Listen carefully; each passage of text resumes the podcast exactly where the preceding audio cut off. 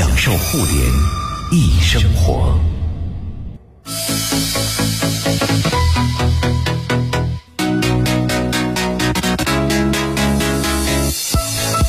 享受互联易生活，这里是联谊会。大家好，我是盛博。各位好，我是张琪。今天我们和大家来说说抽油烟机啊。嗯，这个其实油烟啊，真的是，尤其是经常下厨房的女士啊，嗯，就是油烟对于在厨房里的人是特别大的伤害。我曾经跟一个呃肺部。肺外就胸外科的大夫聊天啊，很多女性肺癌的一个特别重要的诱因，哎呦，就是因为长期吸入油烟。因为中国菜的烹饪啊，要炒啊、炸呀、煎啊等等，可能会产生大量的油烟迸发出来，一氧化碳、二硝基苯酚、苯丙芘啊。但作为我们这些食客来说，没有油烟，感觉少了一些锅气。你看，你这就是站着说话不腰，因为我不做，不是你也主要做西餐，对不对？你不怎么做那个爆炒的中餐。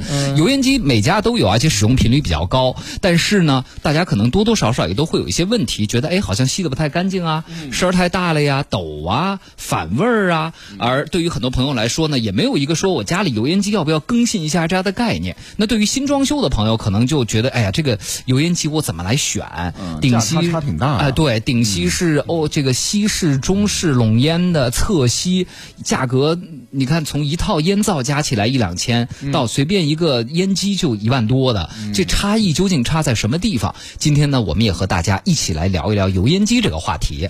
大家今天有什么问题要问，也欢迎来发问，发到我们的微信公众平台“联谊会”，互联网的联，小型文字母 E 和开会的会。会来，首先欢迎来自北京国美的产品专家李丹，欢迎李丹，欢迎李丹，你好，好，你好，听众朋友们下午好，主持人好，哎，李丹就是做产品。培训的对油烟机也非常的了解啊，哎，厨房电器这块还是比较清楚的。那行了，那今天大家厨房电器的问题也可以来问啊。再说一下我们的微信公众平台联谊会，开场呢，我们还是先带带给大家一组最新的资讯。哎，首先来关注一加九正式发布，在手机方面呢，昨天晚上一加在海外推出了一加九系列。那刚才呢，公布国行版一加九系列全系标配的是 Color OS 系统，包括售价四千五百元的一加九、五千八百元的一加九 Pro 以及三千六百元。的一加九 R 均采用了哈弗哈苏合作开发的 哈苏合作开发的摄像头，也搭载了骁龙八八八处理器。嗯，对，呃，就是因为前一阵他专门开了一个发布会，说跟哈苏合作嘛，啊，也取了一些哈苏的，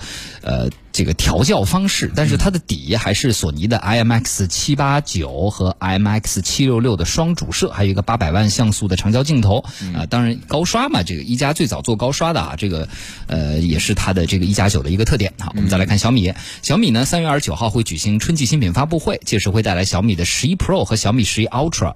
根据此前爆料的消息呢，这两款新产品都会搭载骁龙八八八处理器，并且配备 LPDDR 五和 UFS 三点一存储规。格支持六十七瓦的有线快充，无线什么瓦数到现在我们还没拿到材料呢。但有线六十七瓦，也就是现在一个一个一个旗舰手机的平均水平吧。对，无线我觉得能到二十瓦无线快充的话呢，应该也是比较优秀的一个水准了。嗯，没错。嗯。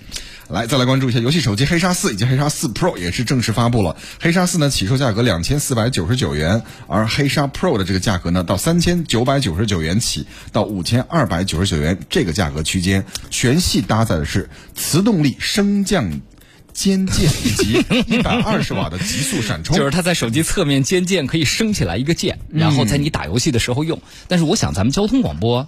会有听众买这种看起来就像打游戏的手机吗？专门玩游，这就是一个专门玩游戏的手机，我再买一个不行吗？嗯，有吗？有的朋友可以来说说，因为我们也想做一期游戏手机的节目。但是呢，我每次我们每次来选题会，我们都想，咱们交通台的听众有。专门买一个游戏手机的这种吗？你看，iQOO 现在手机进化到从第一代特别一看就是一个游戏手机，到现在商务越来越进化商务范儿了。对，就是你可以以商务范儿的名义买个手机，但是打性打游戏性能一点都不输。但是你拿出来它不像一个游戏手机，对不对啊？如果有的话，我们也看看大家有需求，回头我们可以聊聊这方面的节目。好，资讯说到这儿，我们来说说油烟机这个问题啊。大家有什么问题，今天也都可以发到我们的微信公众平台。先来问问李丹哈，就是呃这几年来。油烟机的形态，到现在为止有什么一些我们？因为很多朋友家里油烟机八九十年都没换过了哈，出现了什么一些新的样子和新的功能，能跟我们先说说吗？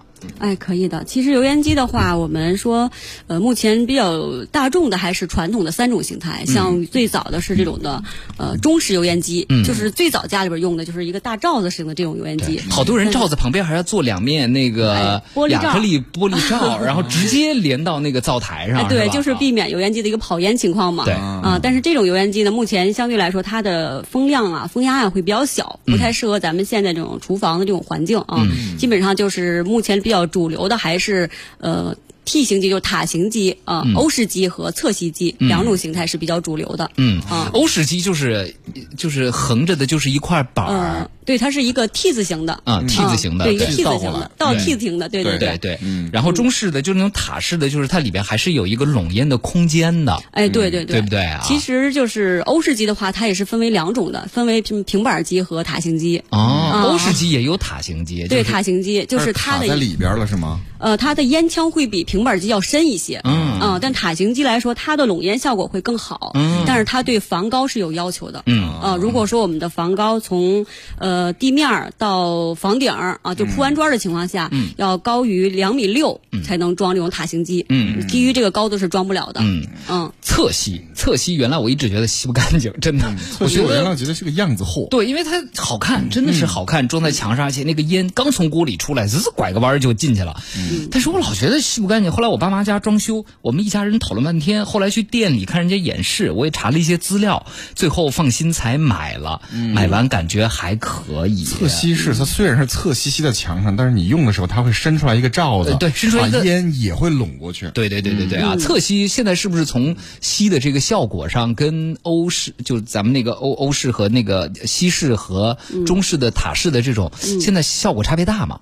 呃，其实侧吸机为什么这么受人欢迎，是因为侧吸机它从形态上会更好看一些。嗯，而且尤其尤其是一些这种小厨房面积不大的情况下，侧吸机它装上会显得没有那么压抑，嗯不像说欧式机呃装上比较压抑，错吸机它显得空间会比较大。而且啊、不撞但如果说是对对对，你们被油烟机的脚撞过吗？没有，我看我一个朋友家装修，经常有用户会没有人没被撞过吧？嗯，有一个朋友家装修，当他站在那个锅底下炒菜的时候，油烟机跟他鼻子一样高，那 请问他能看得见锅里的菜后来就吗？拆了重装了。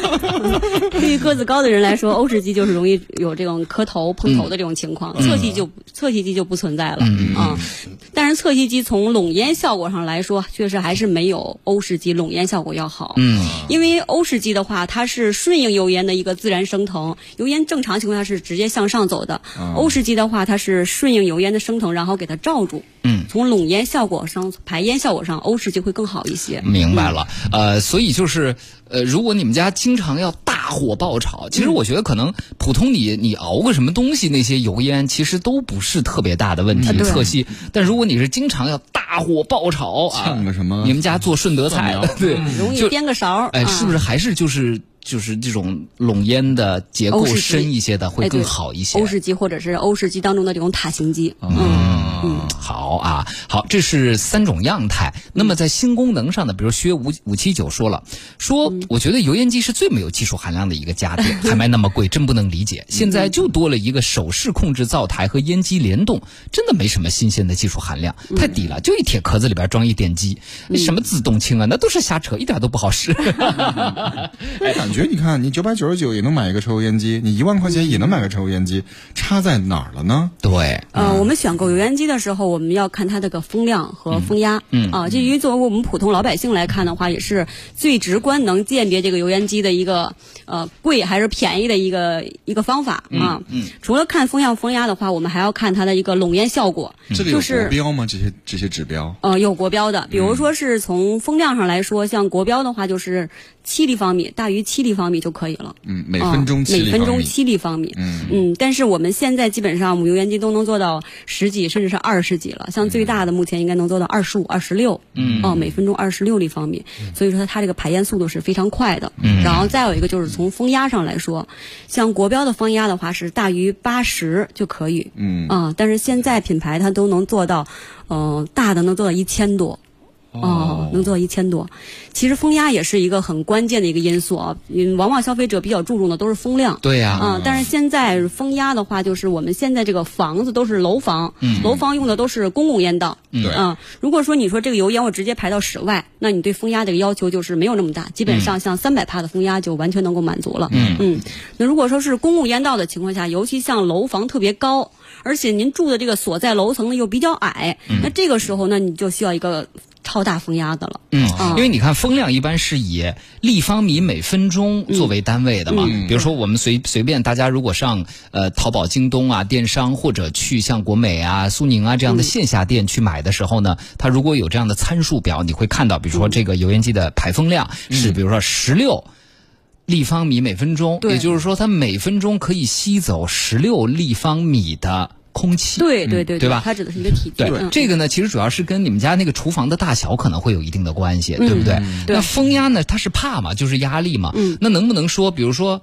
是风压和风量是个什么关系？是风量越大的抽油烟机，它的风压就会越大吗？还是说它们俩没有一个必然的关系？呃，也没有必然的关系，嗯，没有必然关系，这个就看咱们用户的一个需求，嗯啊，像刚才我说到的，比如说是你你的整栋楼可能三十多层，嗯，而且你住的这个所在楼层比较矮，可能住个三四层，那这种情况下，那你就需要一个大风压的了，大概要大到啊多少？呃，可能要八百帕风压以上。，哦那我看的这个只有七百，最大只有七百帕风压。我原来还真不会看这个。抽不出去是吧？呃，对，就是你这个油嗯烟你吸进来了之后，有可能会排不走，或者是说在做饭高峰期大家都做饭的情况下，你这个油烟是吸到油烟机里边，它在里边打转嗯，它出不去，嗯因为别人家的风压更对，别人家风压大，把咱这个油烟直接给压回来了，还可能出现反烟反味的情况。憋回来了。对哦，但这个风压的这个最大的这个量值是开到最大风档，对不对？哎对一般人可能开抽烟机的话，也不愿意开到最大风档。但是不，你有的时候你风档会呜呜的，就是这个噪音啊，各方面会比较是啊，但是如果你要开始炒一个大菜的时候，一般人会摁一下那个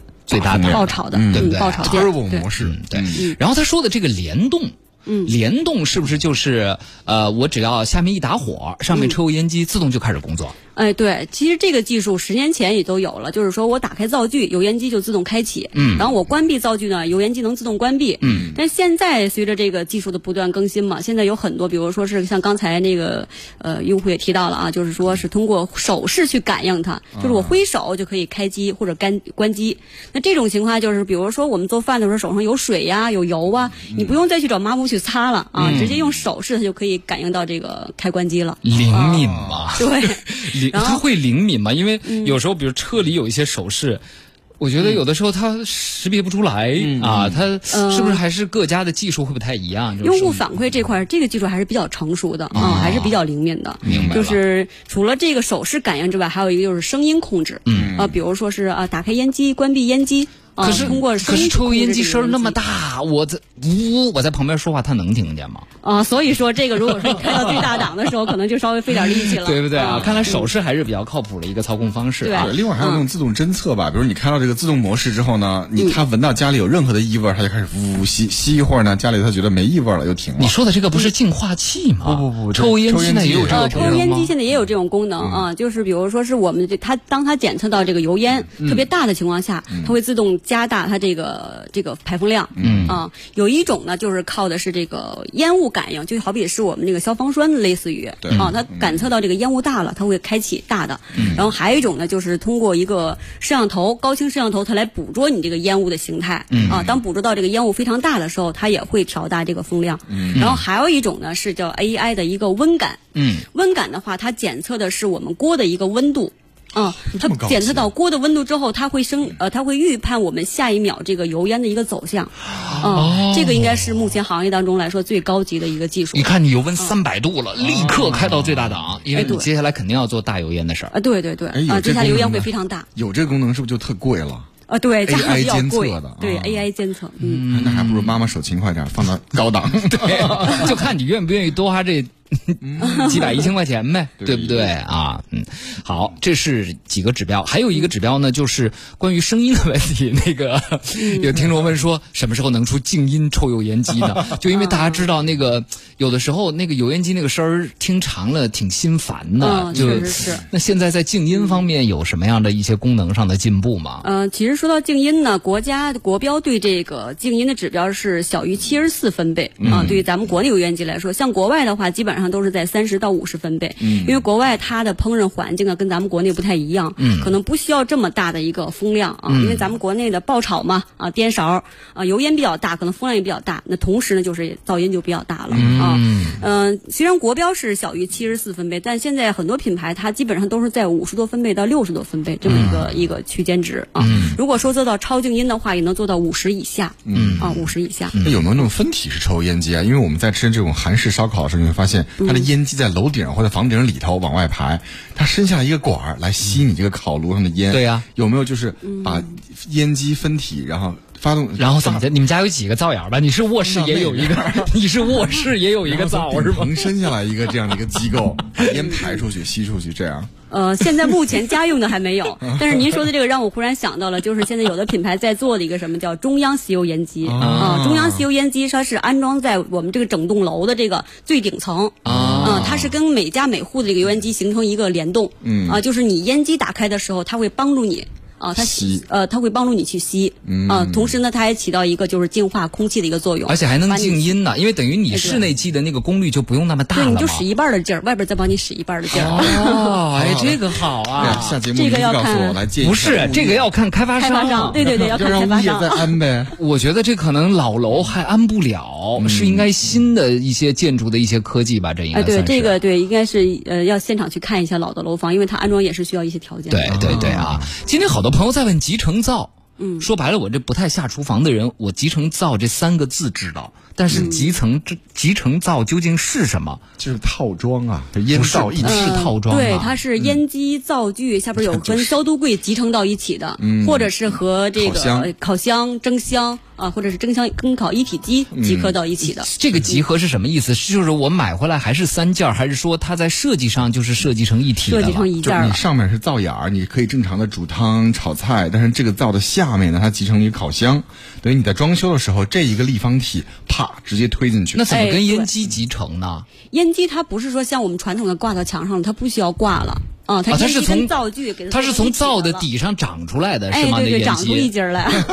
哎，那这个有什么优势吗？除了好看之外？呃，像刚才这主持人说的，就是说我们安装比较方便了，只要你有这么九十宽的一个这个空间空间然后有两个电源，一个是油烟机的一个电源，然后是一个下边这个蒸烤箱或者是消毒柜的一个电源，塞进去就可以了。但感哦觉价格都不是特别贵，所以我就怀疑这种集成集成灶啊，它的这个品质好不好？因为烤箱你肯定要是很重要的一个物品，你肯定得单买，对不对？嗯嗯嗯它这个品牌是不是又做烟灶，然后又做烤箱，它能做好吗之类的？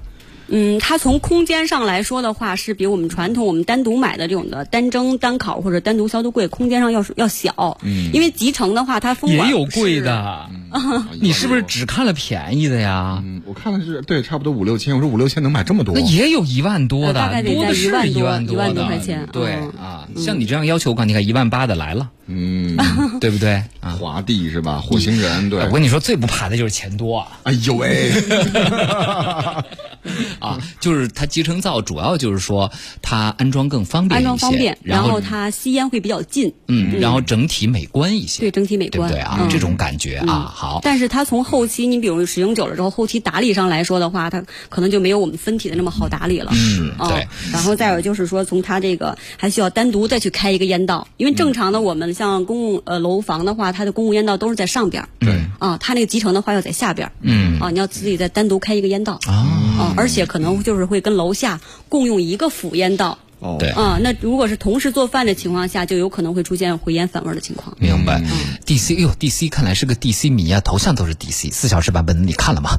他说：“各位好啊，我们家油烟机主要是烟道问题，烟道不通畅了，有什么办法吗？烟道里边有个类似百叶窗，可以自动开闭，那个百叶窗好像坏了，有办法吗？他应该说的就是那个指挥阀指，逆阀坏掉对吧？那得找一个百叶窗钻进去重新去修复，挺麻烦的。你得把油烟机给拆下来吧？呃，如果是止腻粉买的是跟您这个烟机品牌是同厂家的，您可以联系厂家去给您维修。如果是您自己单独从外边采购的，那可能就得联系物业帮您去处理这个了。啊，因为你们家不也这个问题对对对，因为能闻到，哎，今天楼下要做蒜苔炒肉，还哎，今天楼下要做这个什么炝炒什么小黄鱼之类的，嗯，能铁甲闻到别人的对味道。铁甲依然在说有说的，他说那个侧吸，他发成厕所的厕，吓死我了。侧吸严重影响颠勺，就是因为侧吸它在侧面它就起来了，所以如果你是那个锅在那颠勺的话，你有可能你那个锅的外沿会碰到。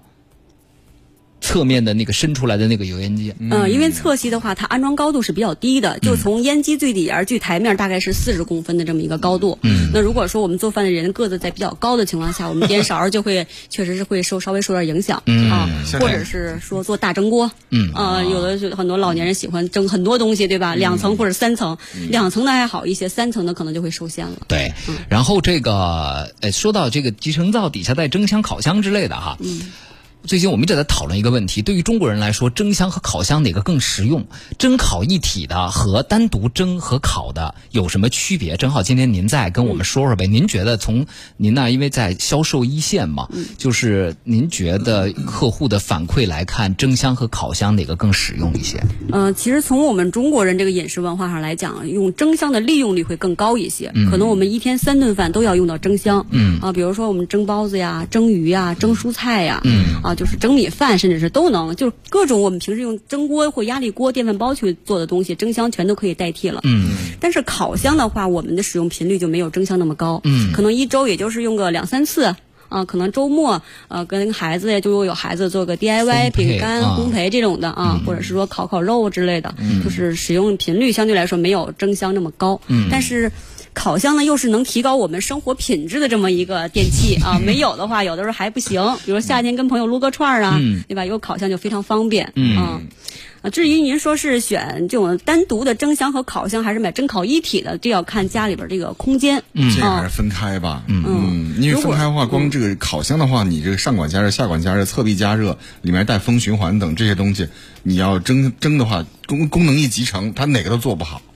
会有这样问题吗？呃，现在技术上来说还是还是可以的，嗯、应该不存在这种问题，嗯、还是比较不错的。因为这个蒸烤一体机的话，呃，应该有四四五年的这个发展时间了，还是比较成熟的。对，因为啊最早大家被什么东西伤了心呢？就当年微波炉出过一批又能蒸又能烤又能微波的那种微波炉，嗯结果发现那水箱就那么一点点，然后出的蒸汽根本也不够，就哎，对对，跟就跟因为它完全是靠微波给它加入，像蒸汽只是一个辅助。对嗯啊，现在这种的就是蒸箱和烤箱来说，它完全都是，比如蒸箱的话就是纯蒸汽，嗯，而且现在蒸烤一体的好在哪儿呢？蒸烤一体的还可以就是说你在烤的时过程中添加蒸汽，嗯，这样你烤出来的东西它不干不柴，嗯嗯，一大块新手说蒸箱好啊，真香。看来是老蒸东西啊啊。，QC 说到底是侧吸好还是正上方那种老式的油烟机好？刚刚我们说了，欧式，嗯，正常做饭都好。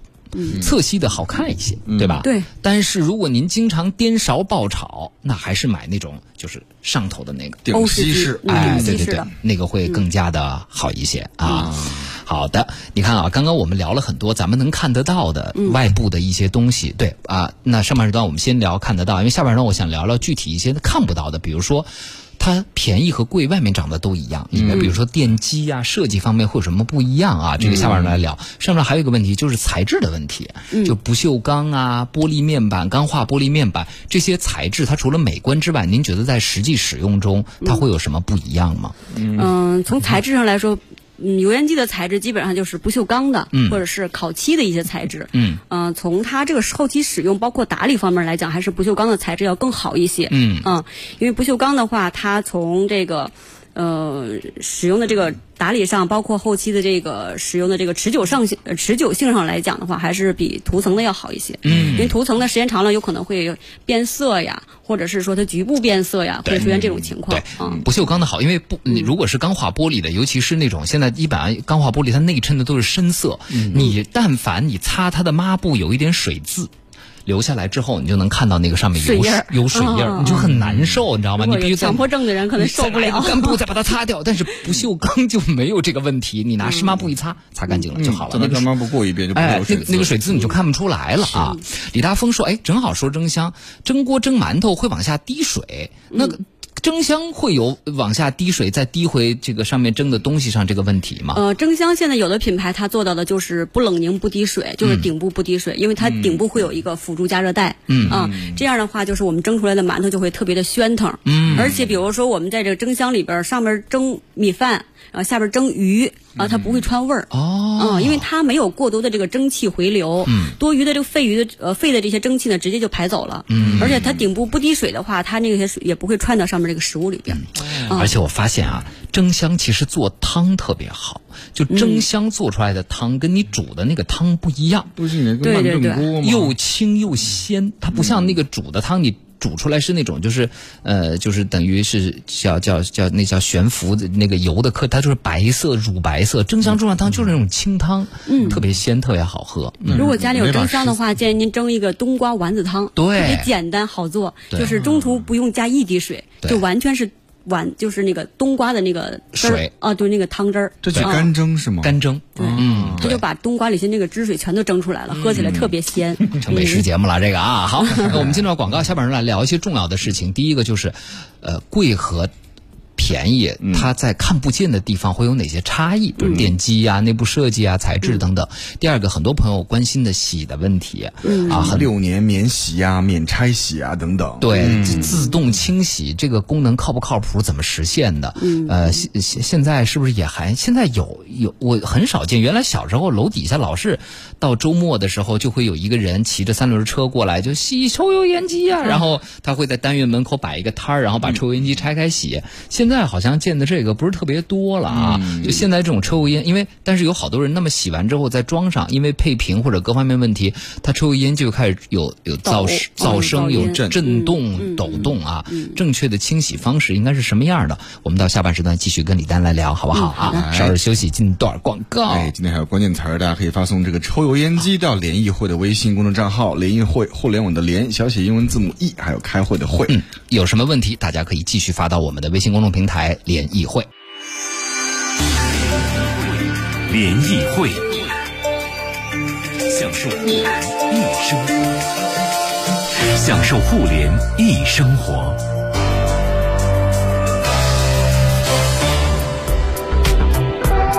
欢迎大家继续收听联谊会，我是盛博。各位下午好，我是张琪。今天我们和大家来聊聊抽油烟机，请来的嘉宾呢是来自北京国美的产品专家，他在国美内部啊也是做这个产品培训的，师所以特别专业啊。我们再次欢迎李丹，李丹你好。哎，你好，主持人好，观众朋友下午好。哎，嗯，一块小鲜肉说了，我是青岛人，有了蒸箱，我再也不用把我们家乡的馒头切开蒸了，可以蒸一整个的了，太爽了。是说青岛馒头特别大吗？山东的叫大饽饽，大饽饽它有这么大。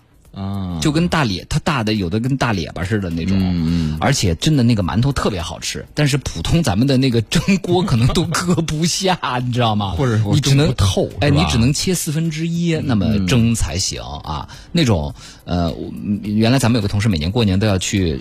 泰泰安办事处还是哪儿？八达岭边上去买那个一箱一箱的大饽饽，他们家人都特别爱吃那个、啊，挺好吃的那个。好，我们继续回来说啊。那么我们来说这个敏感问题了。刚刚大我上京东一搜啊，这个包括大家去国美一看，哎，一整套一千九百八的，也有单个油烟机，嗯，七八千的啊。所以很多朋友就说，那是那个看着稍微高级点儿但是它贵出去这么多，它贵在什么地方呢？里边比如说电机呀、还是什么东西能耗啊，它都好的油烟机，它会好在什么地方啊？李丹跟我们来说说呗。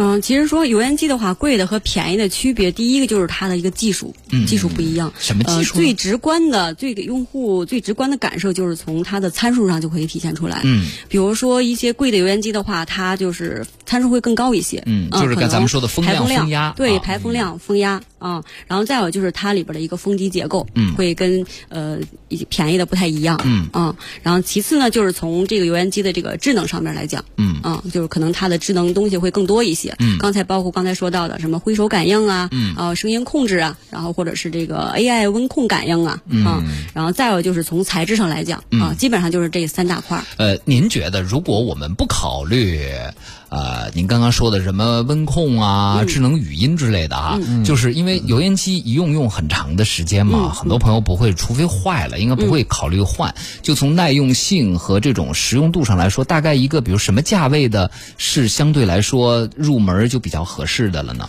嗯，因为这个油烟机这个行业，它也分很多这个品牌的啊。如果你说一线品牌来说的话，比如老板、方太之类的啊或者方太，，啊他们的多少钱呢？会嗯，如果说家里边经济实用一些的，价位段基本上在呃五六千、六七千块钱一套啊，一套就是基本上。灶加呃，烟机加灶具嗯啊、一套基本上就可以了。嗯那你如果说想追求更好一点的，那可能就可以网上再选一选，比如说八千或者是一万块钱一套、嗯啊，也是基本上也可以搞定的。嗯，对，我也觉得就是这种，我老觉得家里高频使用的，然后好多年不换的东西吧，值得买一个稍微好一些的。哎，就对，因为有一因为这个厨房电器它属于是耐用型大家电，对呃，我们装修一次基本上嗯就不会说再轻易再去装修第二次，对嗯吧？肯定就得在十十年或者是十五年甚至二十年，嗯啊，而且油烟机和咱灶具这块儿来说，它跟橱柜还是要有一个匹配的。对，那你比如说我买一个油烟机，我可能用个两三年，觉得不好用了，那我想换，那这个时候，那你换的话就会非常有局限性了，那你的橱柜还要改，对吧？嗯那你就是非常麻烦的了啊。所以说这个还是建议大家选一个就是稍微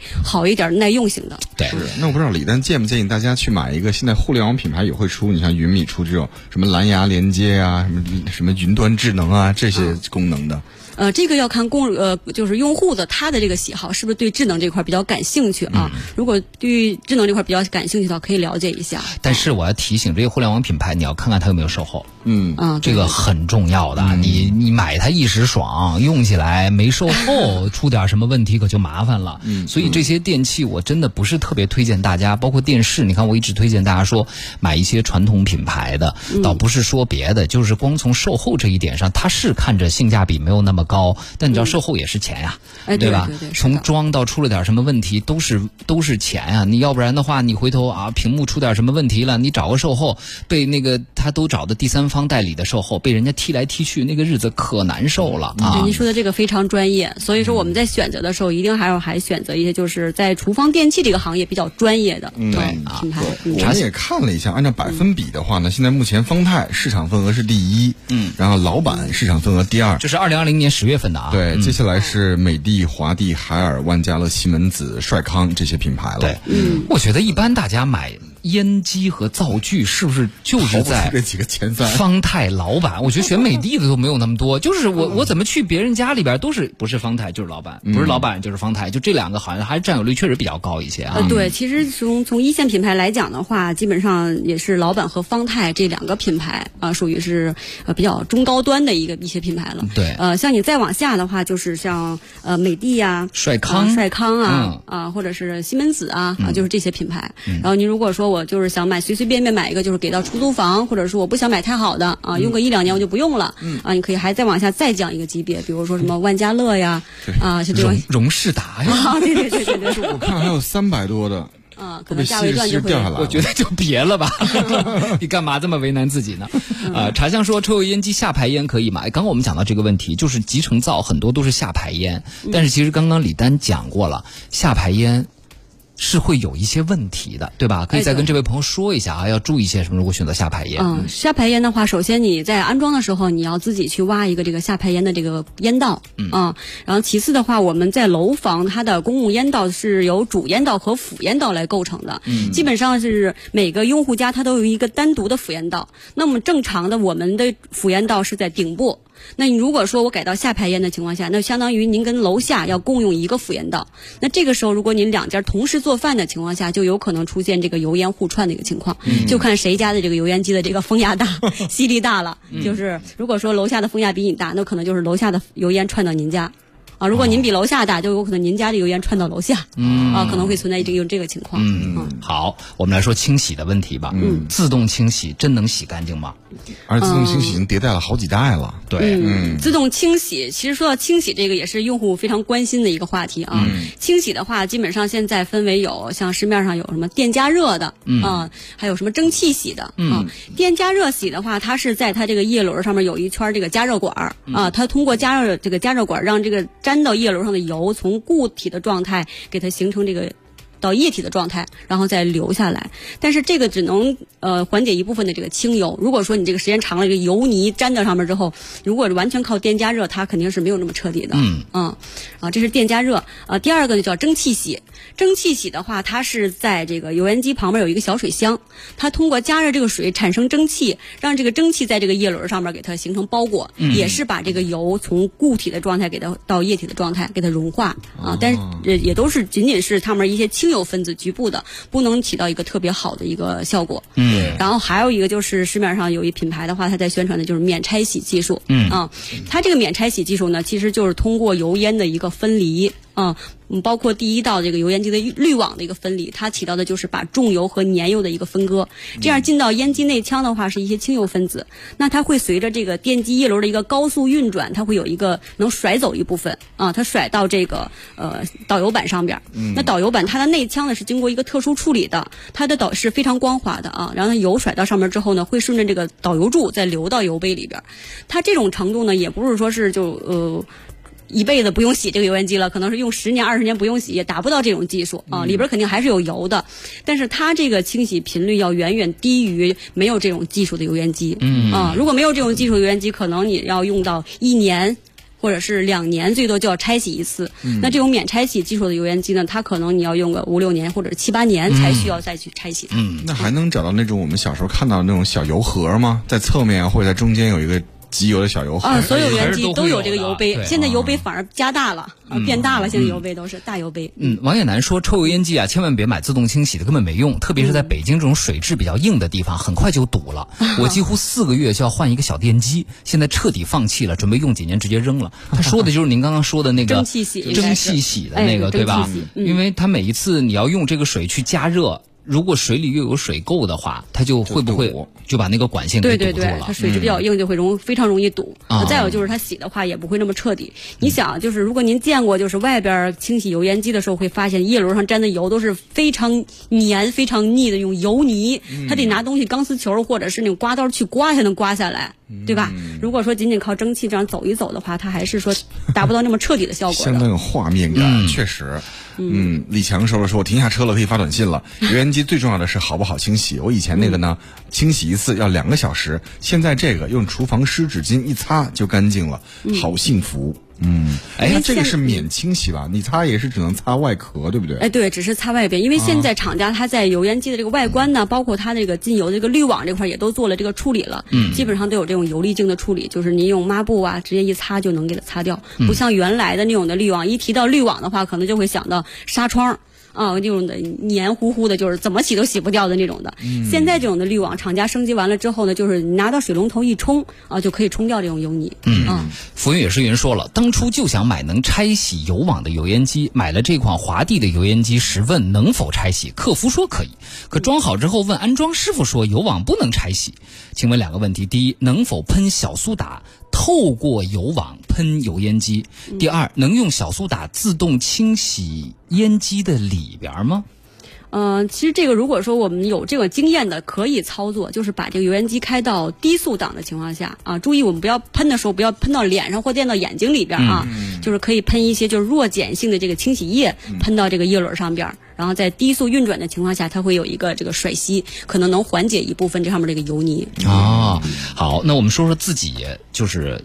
自己能拆洗吗？对，这是技术呃，这个是自己拆洗不了的。油烟机的话，说明书上都会有这个提示，就是呃，严禁就是自己或者是找外边的人这个给给拆洗，一定要找这个厂家专业的人员去拆洗油烟机。啊，就是打打售后来，对，打售后厂家售后来拆洗。对，其实平时我们用户在使用的时候，能拆洗的就是那个滤网，然后包括外观这一块啊，因为里边涉会涉及到有这个电路啊啊会比较多。如果我们拆洗过程中到再安装回去，可能会就会造成这个有什么其他的这个安全隐患的。但是，一般外边擦干净嘛，你可能看不到里边儿。比如说，大概有没有一个清洗的间隔？比如说，根据我们家做饭的什么程度，我隔多长时间，我给售后打一电话，你帮我来洗油烟机吧。嗯、这个也要看每个品牌它这个油烟分离的一个技术了。如果说像刚才我讲到的，比如说有这个免拆洗技术的这种品牌的话，呃，我们它大概的话应该能用到五六年或者七八年。其实我们可以听它的这个声音，或者是看感觉它这个吸力。如果我们炒菜的时候感觉这个烟都已经吸不动了，那肯定是里边油腻或者非常非常多了。嗯来，这谁家的呀吴星宇，他是去年刚装修，来说一个呃感受体验哈。我们家是买了一个方太的低吸的，炒菜闻不见味儿，特别好用，就是颠勺有点碍事儿，哈哈啊，确实它挡你撞在墙上的话，对对，嗯呃，看着看着是真好看呐。嗯，而它但是它它这个板是会的风格它底下这个板啊是会翘起来的，就是这一块儿。啊哈，对对对对，跟我妈家那一样。它一翘起来之后，你稍微锅往外一颠，你那个锅的外沿儿就会磕到它那个翘起来的那块玻璃板上。哎对有点但平常它就，它你要用它就得要翘起来。做什么菜会颠一下，反正我是不会，他们好多人炒菜是有这个习惯的。对北方人的话，炒菜比较喜欢颠勺啊。有哎，有的人炒个蛋炒饭都是要颠勺的。是吗？一颠半盆儿出去了，我们进段尴尬时刻牛栏山广告牛栏山来解救。联谊会，享受互联一生活，享受互联一生活。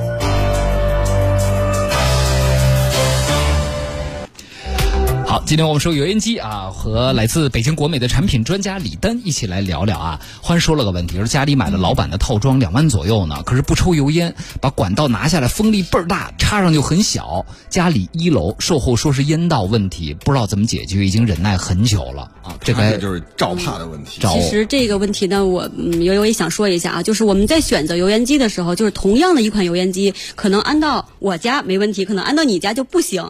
其实这个油烟机它还是那台油烟机，参数啊没有变，呃，唯一影响它的就是安装的环境。嗯，所以说我们在安装油烟机之前呢，我们可以让厂家人员到家里去给现呃现场去设计一下这个油烟机装到哪个位置是比较合适。嗯，因为油烟机它吸烟的话，它是需要一个空气的对流、啊，然后再有就是嗯我们排烟的这个风管过长，或者是拐弯过多，或者是你的公共烟道有堵塞，都会影响这个油烟机的排烟。嗯啊，所以就有时候可能会出现一种情况，就是哎，我们买的是同一款油烟机，为什么到你家吸烟效果这么好，哎，到我们家就不行？嗯啊，就是也会有一些这个因素在里边儿。啊，呃，而且我要提醒大家啊，呃，我那天看了一个实验，就是家里装新风机的朋友。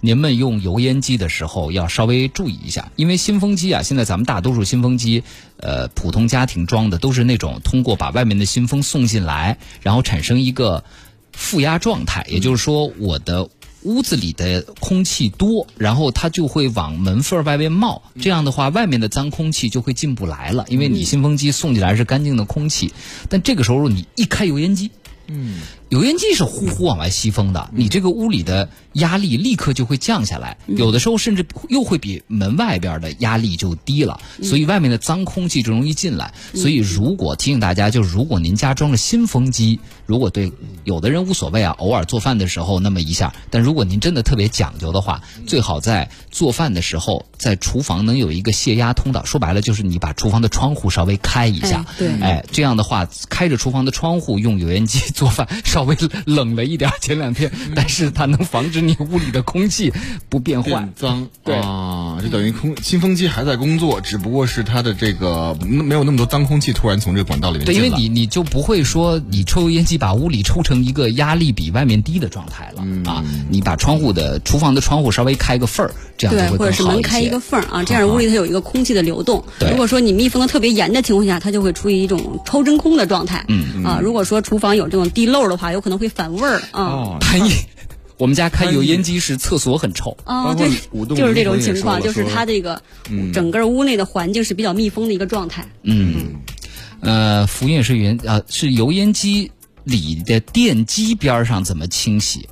这个您要不就别自己清洗了，它是那个网格里头的那个电机上面有油，他看着难受。关于机器里边如果需要清洗的话，还是建议让厂家专业人员上门帮您清洗。这样眼不见心不烦，一般人不会低头去看那个的。嗯，如果说您的油烟机使用当中没有说吸力变小啊，或者声音变大呀、这种问题，就不需要清洗，只是擦洗外观、洗洗网子就可以了。嗯，好，周边还有一些元素，比如说像能耗级别。就油烟机这个能耗级别对大家来说重要吗？一级能耗、二级能耗什么的？